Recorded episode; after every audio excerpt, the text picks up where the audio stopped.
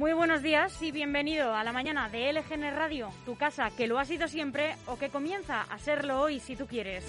Estamos a 23 de diciembre de 2021, es jueves, y te hablamos en directo desde el estudio de LGN Radio en el corazón de Leganés, sonando a través de nuestra web lgnradio.com y de nuestra aplicación, que es gratuita y que te puedes descargar desde tu dispositivo iOS o Android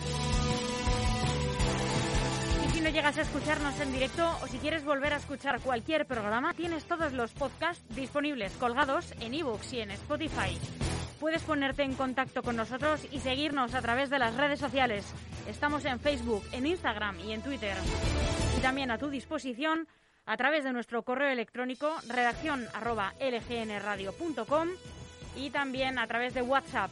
Este es el teléfono 676 352 760. Encantaría que participases, que nos des tu opinión o que nos pases tú mismo cualquier información sobre la que quieras que nos hagamos eco. Te repito las vías de contacto, redacción arroba lgnradio.com y nuestro WhatsApp 676 352 760. Yo soy Almudena Jiménez. Muy buenos días otra vez. Instantes vamos a comenzar el boletín de noticias eh, nacionales, autonómicas y municipales. Y a las 12 llegará Alberto Gasco para hacer de la actualidad su propia contracrónica. A las 12 y media, muy capaces, el programa oficial de la Fundación Esfera. A la una de la tarde, actualidad musical, todos los éxitos en Lo vas a oír.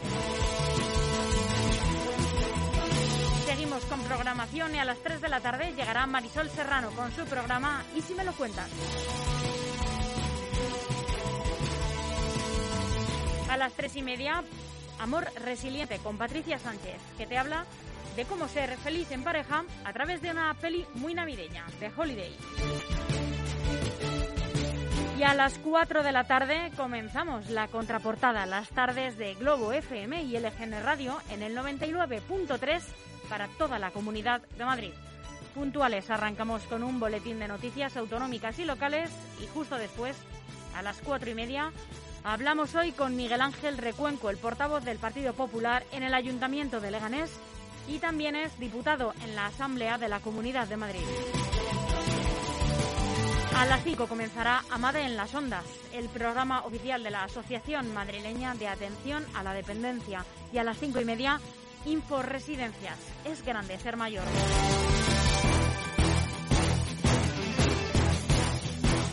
Aún hay algunos que piensan que la radio debe sintonizarse. Nosotros no. Descárgate la app de LGN Radio en Google Play o App Store.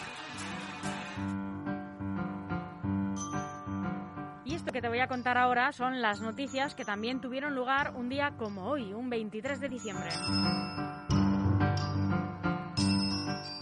En 1910, el gobierno de Canalejas aprueba la ley del candado, que impide el establecimiento en España de nuevas órdenes religiosas sin la autorización expresa del Consejo de Ministros.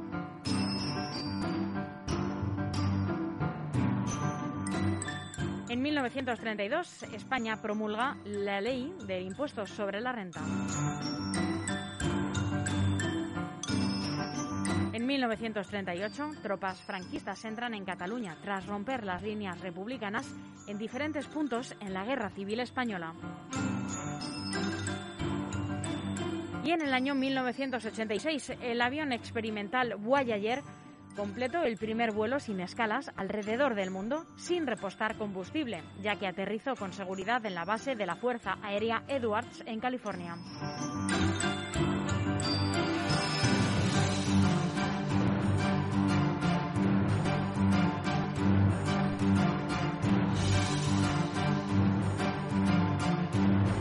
Una breve pausa para escuchar la canción Déjame ser de el onubense Manuel Carrasco y volvemos en unos instantes con la información nacional a través de los titulares que nos deja hoy la prensa nacional. Y puede que no tenga las ganas para hablarlo contigo. Y puede que hasta quiera esconderme detrás de las palabras Jugamos a querernos con fuego, sorteando el abismo. Y somos mucho más que el veneno de este amor que nos salva. Que tienes que nunca te supe cómo descifrar. Que quieres, me gusta tu loca manera de amar. Déjame ser canción, déjame ser déjame ser bandera blanca para rendirme en tu verdad. Déjame ser tu voz, déjame ser tu capitán, déjame ser la cruz del mapa donde puedas regresar.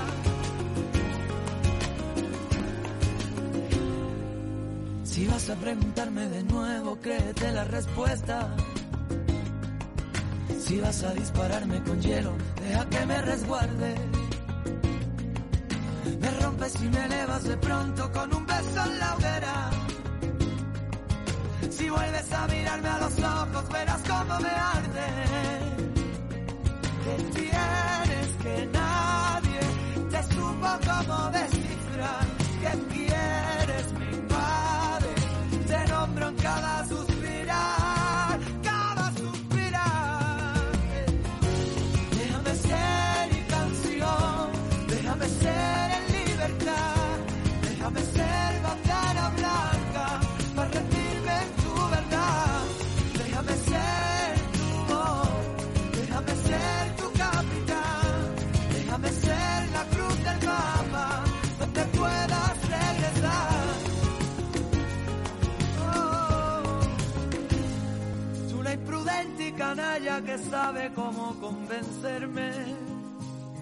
Somos distintos, pero nuestro instinto consigue enredarnos. Contigo siempre prefiero perder para ganar tu sonrisa después. Déjame ser tu voz, déjame ser tu capitán, déjame ser la cruz del mapa donde puedas regresar y enfadarte conmigo todo lo que quieras, arrastrame a peligro cuando lo prefieras, que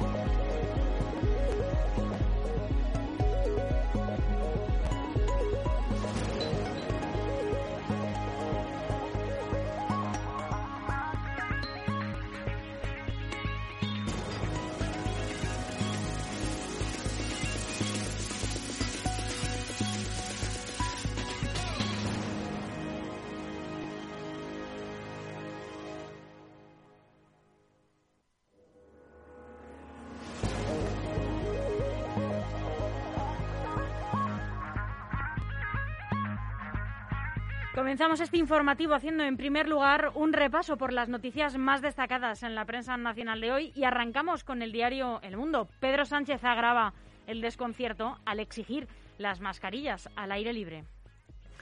Mañana mismo celebraremos, como he dicho antes, un Consejo de Ministros extraordinario para aprobar las siguientes medidas. En primer lugar, una de las medidas que cuenta con un amplísimo consenso por parte de todos los presidentes y presidentas autonómicos que han venido refiriendo a lo largo de los días previos a la celebración de la conferencia de presidentes y que además han explicitado en la conferencia de presidentes, que es el uso de la mascarilla obligatoria en el exterior. Se mantiene la obligatoriedad en interiores y también en espacios abiertos al público. Vamos a incorporar unas salvedades cuando, por ejemplo, uno esté haciendo deporte o también cuando estemos en espacios naturales, ya sea el monte, ya sea la playa y, evidentemente, pues estemos solos o estemos con eh, bueno, pues nuestra unidad eh, familiar o estemos con alguien que no sea nuestra unidad familiar, pero con una distancia de 1,5 metros. Los presidentes autonómicos reclaman más fondos y cobertura legal para frenar esta sexta ola. El uso exterior de la mascarilla no lo avalan los expertos.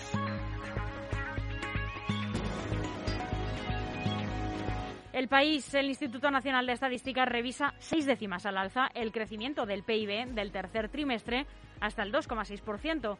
El tirón del consumo y el buen comportamiento de las exportaciones explican el acelerón. A veces la ley de residuos permitirá multar por formar en la playa con hasta 2.000 euros. El Congreso vota hoy la normativa que prohibirá plásticos de un solo uso y creará un impuesto al vertido. La razón, las víctimas denuncian ante la Fiscalía que el acto de Sortu exaltó el currículum delictivo de Miquel Ancha. La dignidad, dignidad y justicia reclama en la Audiencia Nacional que se abran diligencias y se cite a declarar a los organizadores y a los participantes activos en la polémica concentración de apoyo.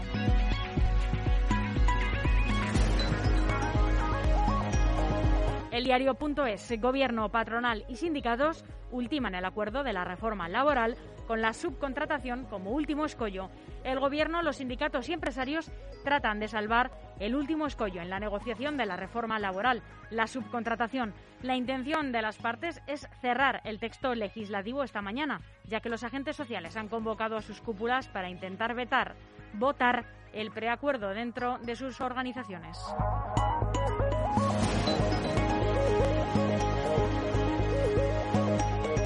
El confidencial, el Fondo Monetario Internacional, vuelve a señalar el cabo suelto de las pensiones. El organismo apunta al mal endémico de las políticas sobre pensiones en España al denunciar que la reforma de Escriba antepone lo aceptable a la sostenibilidad del sistema. Voz Populi, mensaje de Zarzuela al personal de la casa. El emérito no viene. La confirmación llegó en la tarde del viernes, apenas unas horas después de la reaparición de Juan Carlos I en Abu Dhabi viendo el partido de, Rafa Nadal. El independiente, el actor Antonio Resines, ingresado en la UCI por COVID-19. El actor, que cuenta con las tres dosis de la vacuna del coronavirus, se encuentra estable en la unidad de vigilancia intensiva y no está intubado pese a necesitar algo de oxígeno.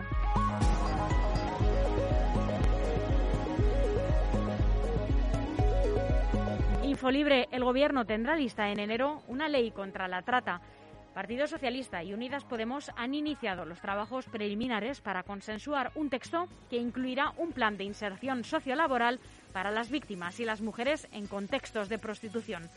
Los socialistas han presentado enmiendas a la ley del solo sí es sí con el objetivo de endurecer el articulado relativo a la prostitución.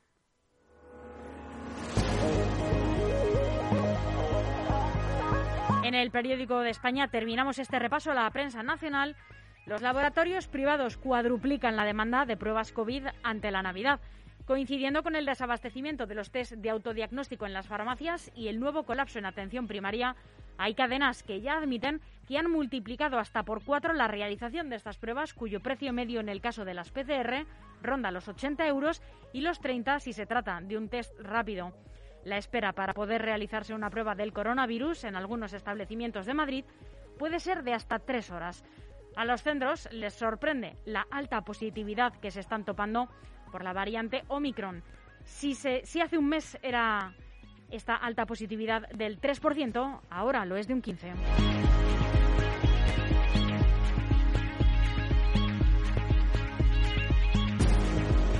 Consejo publicitario, un poco de música y volvemos en unos instantes con la información autonómica y de los municipios.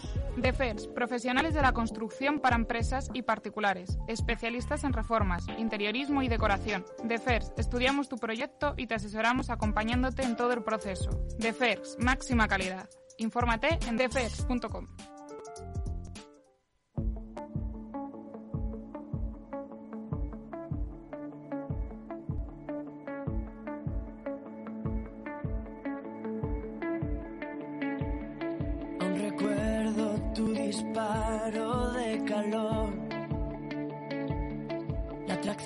que se genera en un instante. Juegas fácil y no soy tu ganador. Reconozco que me siento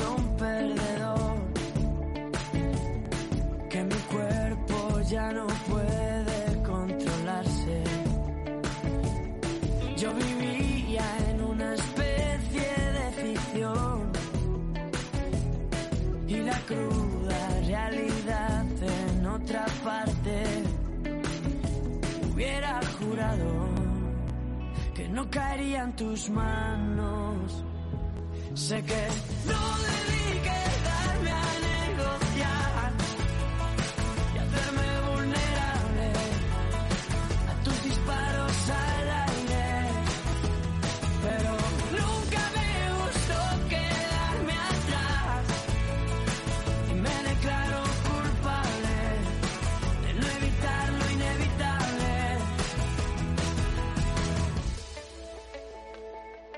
Si tus labios me provocan adicción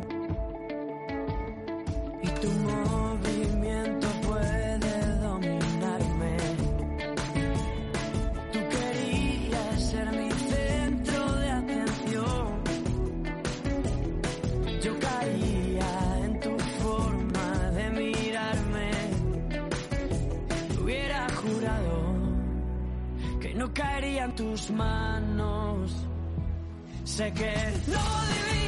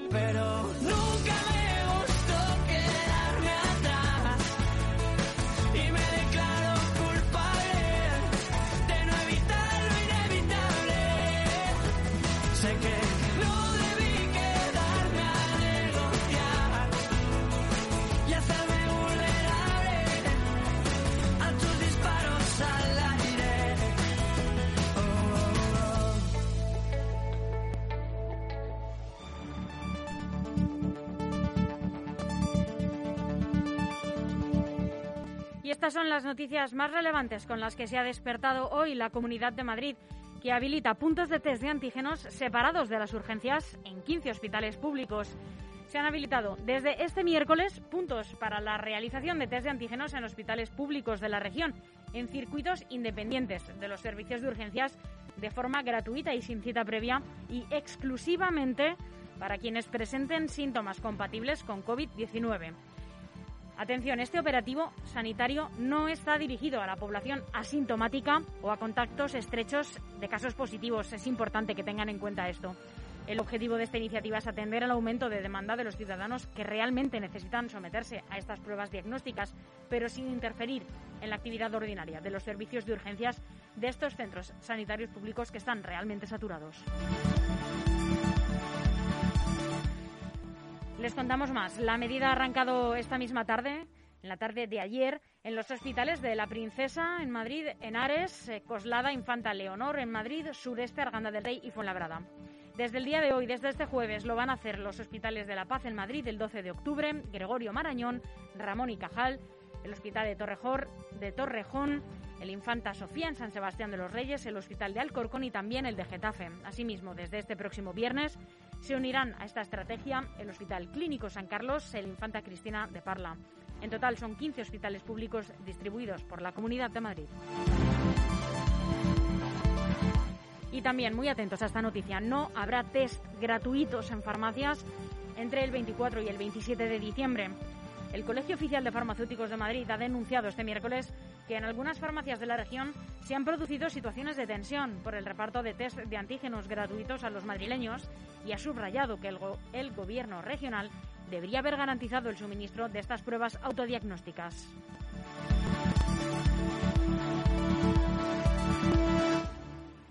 El ayuntamiento ha contratado un laboratorio privado para hacer test PCR ante la avalancha de contagios entre policías y demás funcionarios. El ayuntamiento ha contratado este laboratorio para la realización de test PCR ante la avalancha de contagiados por COVID entre sus policías, bomberos y administrativos. Incluso el alcalde Almeida también se ha contagiado. En unidades de distrito como Tetuán ya hay más de 30 agentes contagiados e igual ocurre en otros distritos como Carabanchel o Villaverde. Este refuerzo se produce debido a que el Laboratorio Municipal dependiente de Madrid Salud realiza un, un máximo de 180 PCRs diarios y ahora mismo se necesitan hacer más pruebas debido a la incidencia de la sexta ola en la región que ha alcanzado este miércoles más de mil casos por cada 100.000 habitantes.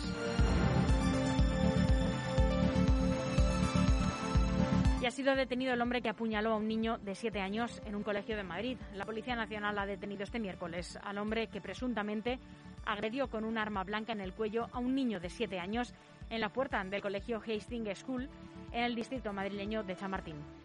Este individuo, kosovar de 32 años y con antecedentes en Reino Unido, ha sido arrestado hoy miércoles en torno a las cuatro y media de la tarde en la calle de Victoria, situada en el distrito centro de Madrid, tras una investigación llevada a cabo por agentes del Grupo 5 de Homicidios. El presunto agresor había llegado a España el 2 de diciembre, tan solo ocho días antes del ataque, según han informado a la agencia F fuentes de la investigación. Estos investigadores creen que eligió al niño al azar, ya que sufre problemas mentales. Manolo Santana y Verónica Forqué van a tener una calle en Madrid. El Pleno del Ayuntamiento de Madrid ha aprobado por unanimidad de todos los grupos otorgar los nombres de la actriz Verónica Forqué y del tenista Manolo Santana en las calles de la capital. La proposición para poner el nombre del tenista a una calle fue presentada por la concejala delegada de deporte del Ayuntamiento, Sofía Miranda, y recibió una enmienda transaccional por parte del Grupo Mixto para incorporar también una calle para Verónica Forqué. En Fuenlabrada, la ciudad se ha reunido, se ha reunido perdón, en la ciudad la Comisión COVID para analizar medidas ante los contagios. El Gobierno local de Fuenlabrada ha decidido convocar este jueves a la Comisión Municipal de Coordinación COVID-19 para estudiar la situación actual y analizar las posibles medidas a adoptar en los próximos días marcados por eventos multitudinarios de la Navidad. El motivo no es otro que el importante incremento de los contagios registrados en los últimos días tanto en la ciudad como en toda la región. Fuenlabrada ha experimentado en la última semana una subida de la incidencia de la COVID en todos los distritos, con Castilla-La Nueva registrando una tasa de 718 casos por cada 100.000 habitantes en ambos casos y Loranca y Cuzco rozando los 600. Y en Leganés esta Navidad finaliza la sustitución de ventanas y persianas en 32 colegios públicos. Para esta actuación el consistorio ha destinado más de 13 millones de euros, un proyecto que ha contado con la cofinanciación de los fondos europeos de desarrollo regional, los fondos FEDER. Esta inversión ha permitido también sustituir las calderas y sistemas de eficiencia energética en nueve colegios y escuelas infantiles de la ciudad.